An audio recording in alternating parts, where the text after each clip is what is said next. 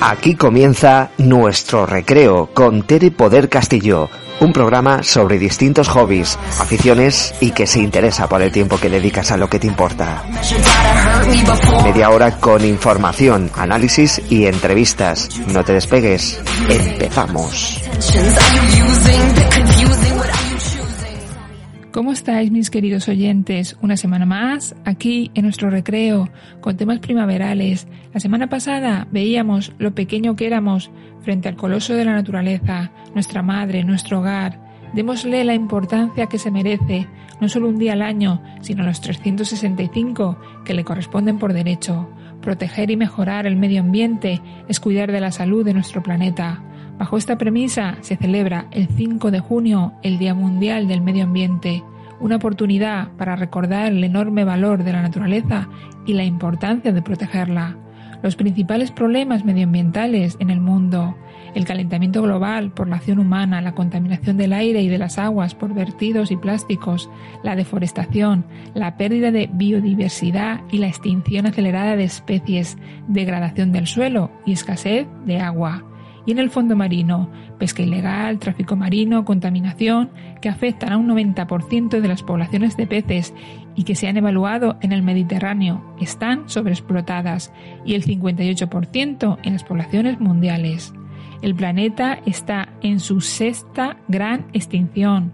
5.200 especies de animales se encuentran en peligro. El 11% de las aves, el 20% de los reptiles, el 34% en los peces y el 25% de los anfibios y mamíferos islas de plásticos que flotan en varios océanos, llamados el séptimo continente, pero recordemos a dos grandes figuras. Primero, a Jacques-Yves Cousteau, desveló la vida submarina al gran público a través de más de 115 documentales, descubrió nuevas especies marinas, fue el coinventor de la escafandra, adaptó las cámaras fotográficas al medio acuático, divulgador de la ciencia, contribuyó a la medicina submarina, defensor y custodio del medio ambiente, escribió la Carta de Derechos de las Generaciones Futuras para que nuestros sucesores tengan derecho a un planeta no contaminado y libre de daños, y nuestro segundo defensor, el gran Félix Rodríguez de la Fuente, creador de conciencia defensa ambiental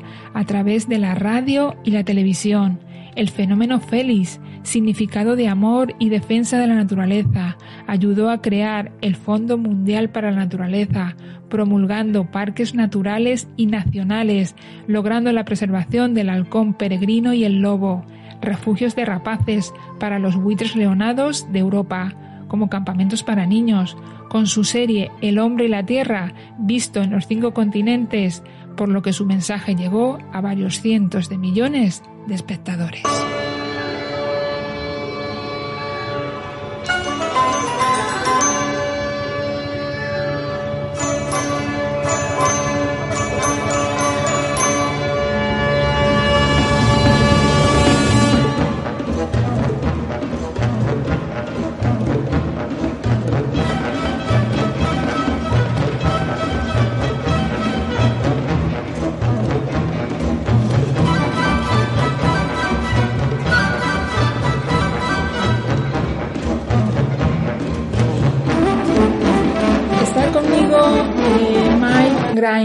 Irlandés de nacimiento, que ha trabajado 12 años como geofísico allí. Después, por motivos personales, eh, se, cambió a un pueblo de Castilla-La Mancha eh, para seguir con su pasión de ornitólogo. Es guía eh, en una casa rural que pusieron entre él y su familia, que se llama Bretani. Y además, junto a su mujer, tienen una academia de inglés que se llama Dolmen School of English. Eso es. ¿Qué tal estás, Mike? Muy bien. Pues muy bien, gracias.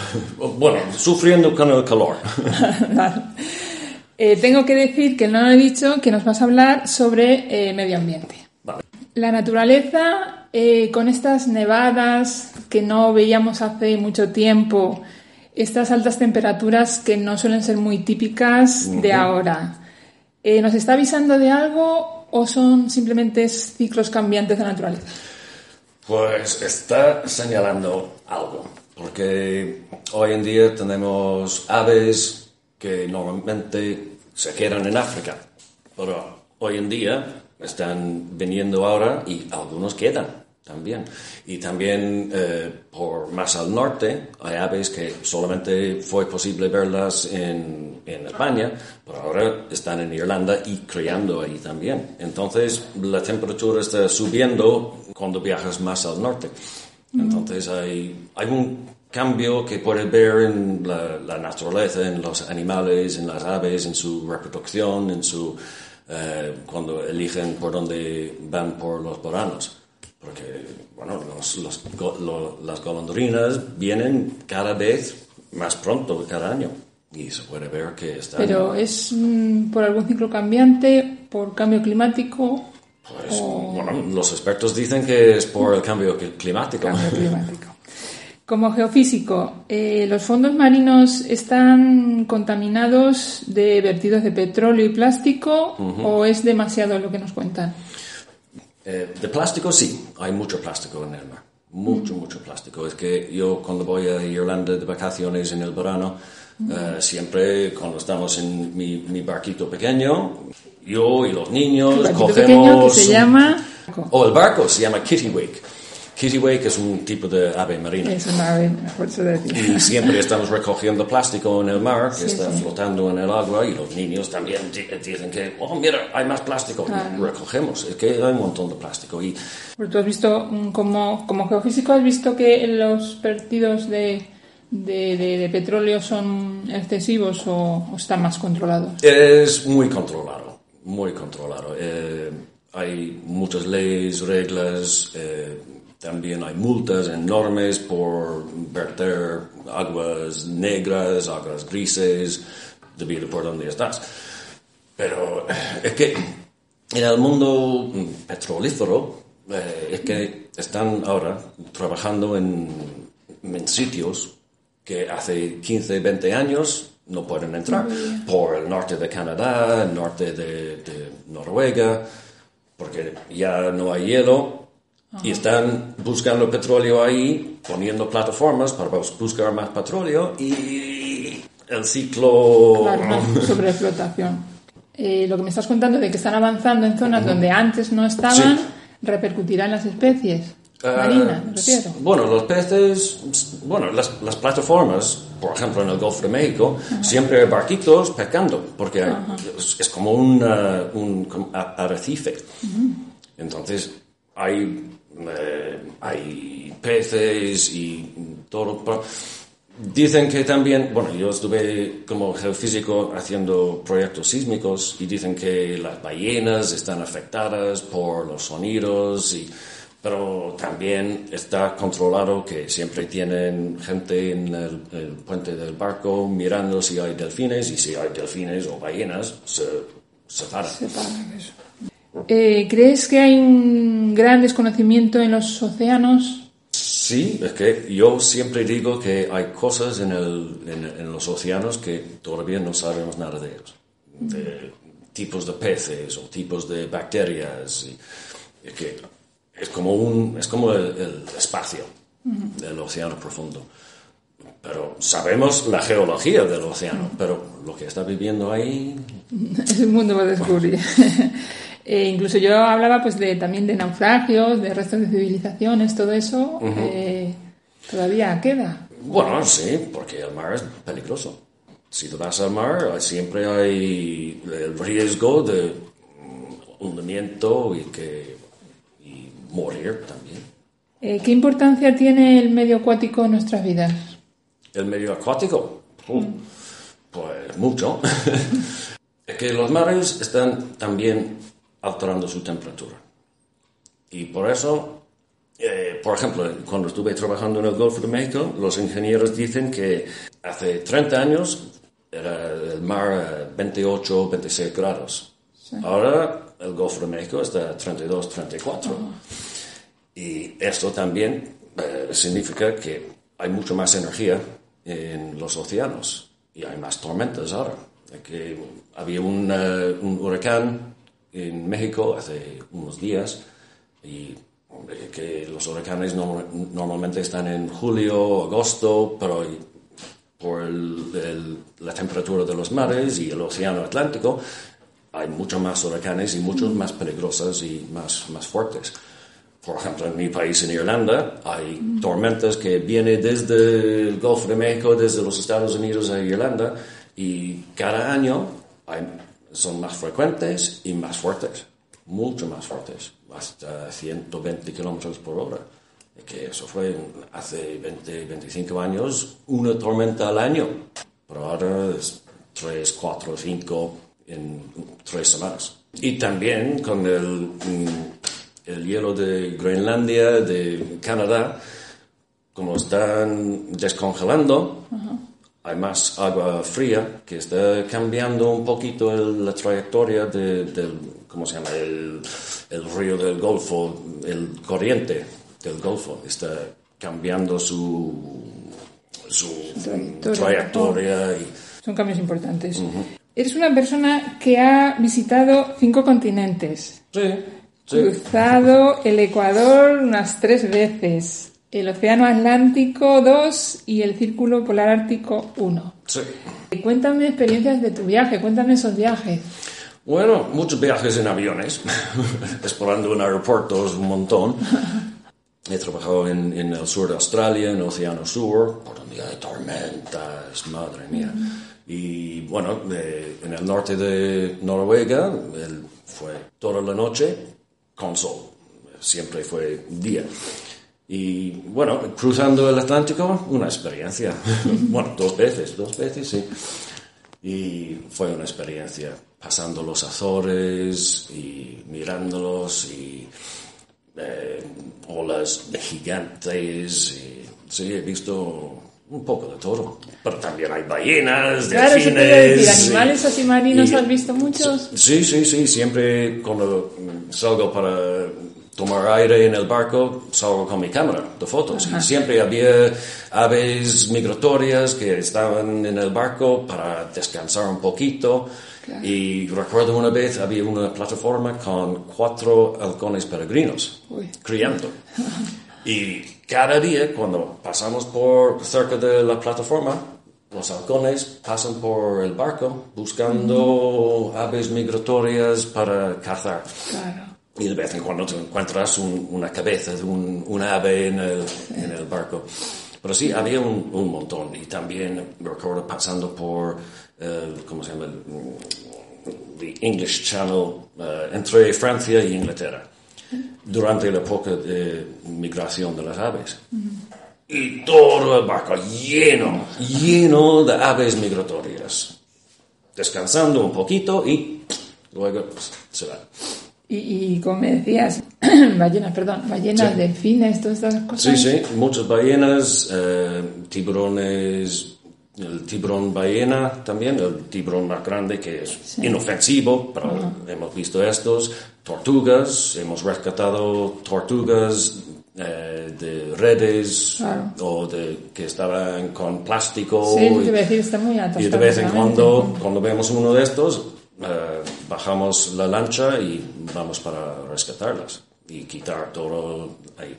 Se va otra vez. Tiene que ser una sensación muy agradable el, trabajar con, o, por lo menos ayudar a los animales. Sí, sí, sí, muy agradable. Te sientes más, más satisfecho, más pleno. Claro, y cuando ves un, un animal de dos metros que no pueden mover y luego se pueden mover otra vez y bajan el agua y a veces se, se ponen la cabeza encima mirándonos como están diciendo gracias. Gracias.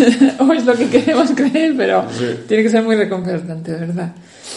Cuando has ido al, al polo ártico, ¿cómo lo, lo viste? ¿Fue bueno, mucho tiempo? Estuve un poco más al norte del eh, círculo ártico, ah. un poco más al norte ahí, y durante, solamente durante el verano. Mm. Y como he dicho, que luz de día 24 horas. Y eso tiene un efecto en el cuerpo. Y mentalmente también, porque cuando sales a las 3 de la madrugada y puedes leer o puedes trabajar ahí fuera en una lancha o algo, es que, madre mía, eso es raro. Y, cuando quieres dormir, el cuerpo está diciendo que, bueno, pero hay luz. Eh, otra pasión que ya me has hablado un poquito es la ornitología, el estudio de las aves. Sí. ¿Qué es lo que te enseñan o qué es lo que, que ves tú cuando estás con las aves? Pues estoy desconectado con el mundo. Cuando estoy sentado, puedo sentar cinco horas eh, detrás de mi cámara de fotos esperando algún momento. Algo. Y a lo mejor después de cinco hor- horas no hay nada, pero siempre hay una sorpresa. De vez en cuando hay una sorpresa. Cuando estás en, por ejemplo, las tablas de Daimiel y una vez estuve andando por eh, la, par- la zona de las Tarayes y al- al- algo está mirándome. Y había un, eh, un búho, un, eh, ¿cómo se llama? Búho chico Sí. a tres metros mirándome. Y yo, oh, madre mía, qué bien, un momento especial. Pero también aquí en Picón, cuando estoy en el jardín haciendo trabajo, puedes oír los, las águilas imperiales eh, encima, y, o los buitres, y también por el, el parque La Alameda hay un montón de aves ahí siempre cantando por la noche, las alcaravanes pasando por, por, eh, por la- el parque y que aquí hay un montón. Y de vez en cuando eh, baja, hay búhos reales eh, cerca de Picón y bajan al pueblo para cazar ratones y cosas así. Puedes oír, escucharlas. "Uh, uh". Claro. Y, y eso es lo que eh, atrae, porque eso, eh, como haces tú de guía, eh, que vienen de otros países, ¿no? Generalmente, sí. Les, les encanta ver todas esas es- especies, ¿no? Sí, sí, eh, porque hay especies aquí que no puedes ver en Inglaterra o en los Estados Unidos. Y también por eh, la facilidad de ver muchas especies. Hay la mancha húmeda, hay la estepa, la zona volcánica de Campo de Calatrava o el bosque mediterráneo de, y la araña de Cabañeros. Todo en un, un radius de 60 kilómetros, 40 kilómetros de Ciudad Real. Y hay mucha variedad. Y eso le gusta a la gente también. En vez de ir al Ebro, luego a Monfragüe y luego a Doña- Doñana, que hay que correr muchos kilómetros para ver estos hábitats. Aquí tenemos tres hábitats que están de lujo también. El, el río Guadiana, que tiene mucha- muchas especies también de aves que vienen desde África por el verano o también por el invierno, los, los- las grullas que vienen desde el norte de Escandinavia, del norte de Rusia, para pasar el invierno aquí. Y es un espectáculo. Sí, sí, es un espectáculo. ¿Qué me dices de personas como Jacques Cousteau o Félix Rodríguez de la Fuente? ¿Quién? bueno, Jacques Cousteau sí. Sí, Jacques Cousteau, Félix- cuando- nuestro Félix no, no lo conoces. No, Eh, no fue aquí en España y también eh, defendió a eh, muchas especies, fue un activista también, eh, defendió al lobo, al lince, de- por desgracia, bueno, tuvo un accidente y el pobre falleció.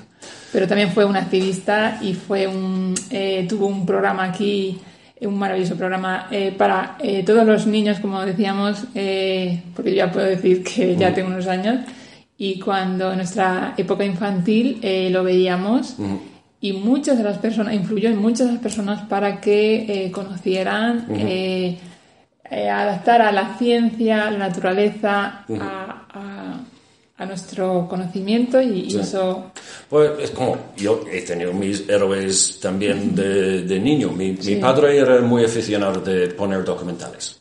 Siempre había documentales en la tele en nuestra casa. Y Jacques Cousteau, que en el mar, y siempre me encantó ver los vídeos de, de los mares, de los arrecifes. Y otra persona, un inglés, se llama eh, eh, David Attenborough, que era un un presentador de un montón de documentales y me impresionó mu- mucho, mucho, mucho. Y bueno, también me interesa en, en la naturaleza, que siempre estuve trabajando en el mar como niño, buscando bogavantes, pescando, eh, trayendo gente eh, para pescar. Y también eh, en los años 90, en 91, 92, eh, eh, trabajó en una is- un islote, una roca, se llama Skellig Michael. Y había un frailecillos. Los frailecillos por todo lado. Y entran en tu ca- ca- cabaña. Que Vivimos ahí sin luz, sin agua, hay que traer todo. y usamos gas para cocinar, gas para las luces eh, eh, no, por noche, pero redo- re- eh, rodeado de naturaleza, rodeado de, de aves, frailecidos, de un montón de aves marinas. Solamente éramos tres y miles de ellos. Y ellos nos aceptan como Claro. amigos porque nunca hemos, a veces eh, dejamos un poco de pescado en, en la muralla afuera y vienen para, para comerlo. Después de trabajar ahí, que mi interés en la naturaleza ha aumentado un montón, ma- más aún. Sí, eh, ya justo decía, eh, tú lo sabrás mejor que yo, pero yo lo he visto por ahí en algún programa que decía que eso de las ah, autopistas con esas contaminaciones, esas largas eh, eh, filas de coches, que esos atascos, que, que eso no era la felicidad. La No. felicidad era estar en un barco, estar con tus hijos, eh, disfrutar de la naturaleza y yo eso lo estoy, Sí. lo estoy sintiendo contigo. Pues por eso hemos elegido un pueblo para vivir. Estuvimos en eh, Ciudad Real 14 años y, bueno, yo y mi mujer somos del campo. Criamos en, en bosques, en prados, jugando fuera de la casa siempre. Estuvimos pensando que para criar niños aquí en, en Ciudad Real, no. Después buscando un pueblo para vivir, mm, durante dos años hemos elegido Picón porque bueno, está cerca de Ciudad Real, tiene todos los convenientes de Ciudad Real, pero también es un pueblo pequeño, al lado de- del campo y mucho mejor para crear. Mucho mejor para mí, sí. Eh, ¿Crees que necesitamos personas como las que hemos comentado antes, como Jacques Cousteau, Félix Rodríguez? Eh, ¿Necesitamos personas como ellas para seguir eh, sus huellas? Sí, creo que sí. Bueno, es que hay, hay muchos. Hay muchos, sí. Pero yo creo que algunos no dan, no me gustan cómo actúan. Mm. Es que no hay diálogo entre, mm, por ejemplo, por ejemplo la Sí, caza y la, la naturaleza. No hay diálogo. Los cazadores somos amantes de- del campo, pero matan animales. Los eh, ac- activistas dicen que no me gusta matar animales y no, no hay diálogo entre ellos. Es un lado o otro, no hay medio.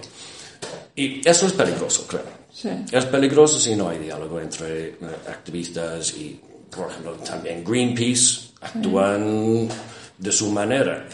A veces es muy bueno, pero otras veces hacen cosas que mm, para mí no es compatible con mi idea de diálogo. Sí, y, de, y de pacifismo. Eso. Te entiendo. Y ya para terminar, eh, ¿crees que interesa a nivel gubernamental o a nivel educativo enseñar? Porque nosotros como padres debemos educar a nuestros hijos para que en una conciencia medioambiental. Pero ¿crees que interesa en un concepto ya más, más amplio, como he dicho antes, de educativo, gubernamental, interesa enseñar a los niños esa, esa conciencia ambiental? Pues yo creo que tienen que hacer más. Bueno, lo hacen en el cole, cosas. Pero también, por ejemplo, eh, la excursión fin de curso. ¿Por dónde van? A Warner. O en el instituto van en un crucero. ¿Por qué no van a Cabañeros? O a las tablas de Daimiel o a Ruidera. Eh, tengo eh, algunos alumnos que fueron a Ruidera por su excursión de fin de curso. Muy bien, por eso es en Almodóvar, Almodóvar del Campo. Es que muchos niños hoy en día no saben más de Warner que de Caballeros o de- del Castillo de Calatrava, pero me puede ver la naturaleza también. Que las excursiones también tienen que mm, fomentar el interés en la naturaleza y deben eh, enseñar distintas especies, especies y también de, de su, eh, los peligros que corren y yo creo que se puede hacerlo un poco mejor. ¿Crees que tenemos esperanza? Todo el ¿Que sea mundo, el- la gente dice que estamos destruyendo la- el planeta. Yo soy geólogo. Nunca podemos destruir el, pla- la planeta, el planeta. El planeta para eh, seguir su rollo. Pero nosotros, mm, vamos a ver, siempre uso, eh, cuando estoy hablando de mm, ecología, de, de medio ambiente con, con mis al- alumnos, Siempre utilizo el oso polar como ejemplo. ¿Qué pasa? ¿Qué pasa si no hay más osos polares en el mundo? Pues a lo mejor no va a tener un, efecto enorme. Hay que proteger el oso polar de todas formas porque es un animal que ha pasado mm, cientos, miles de años evolucionando hasta que puede vivir por donde no hay nada más, más que ballenas y focas. Por ejemplo, mis niños también me preguntan, ¿por qué hay moscas? ¿Por qué hay, hay avispas? Odio las avispas, pero las avispas tienen su rol también en matar bichos y también eh, son comida para aves. Entonces, si matamos todas las avispas, oh, bueno, bien, no picamos. pero Estamos quitando algo. Bueno, pues entonces nada más darte las gracias por explicarnos todo este mundo, que creo que lo vives con mucha pasión, con, que eres muy generoso al explicarnos todo y darnos pues eso a entender de una manera eh, fácil eh, todo este mundo. Muchas gracias, Marc. No, gracias a usted.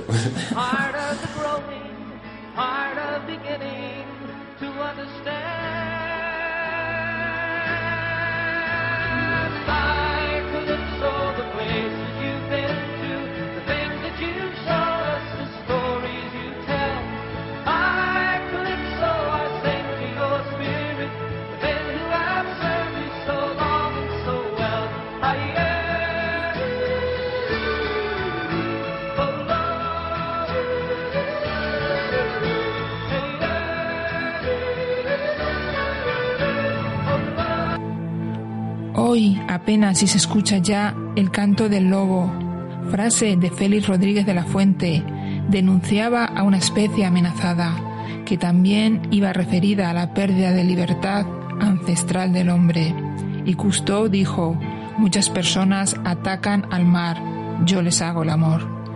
O lo que una persona no descubra, otra lo hará. Grandes consejos de personas muy grandes, como nuestro amigo Mike, que puede pasarse cinco horas esperando a que se asome un pájaro para hacerle una foto, o ayudar a una tortuga para que alce su cuello y piense que le está dando las gracias. Debemos cuidar el planeta, porque él seguirá ahí, pero ¿y nosotros? ¿No creéis, mis queridos oyentes? Aquí una semana más, en nuestro recreo, contármelo con vuestros comentarios, hobbies y pasiones ya sabéis, en mi correo electrónico telepodcast8 gmail.com o en mi página de Facebook Telepoder Castillo. Has escuchado Nuestro Recreo. Dirige y presenta Tere Poder Castillo. Hasta el próximo podcast.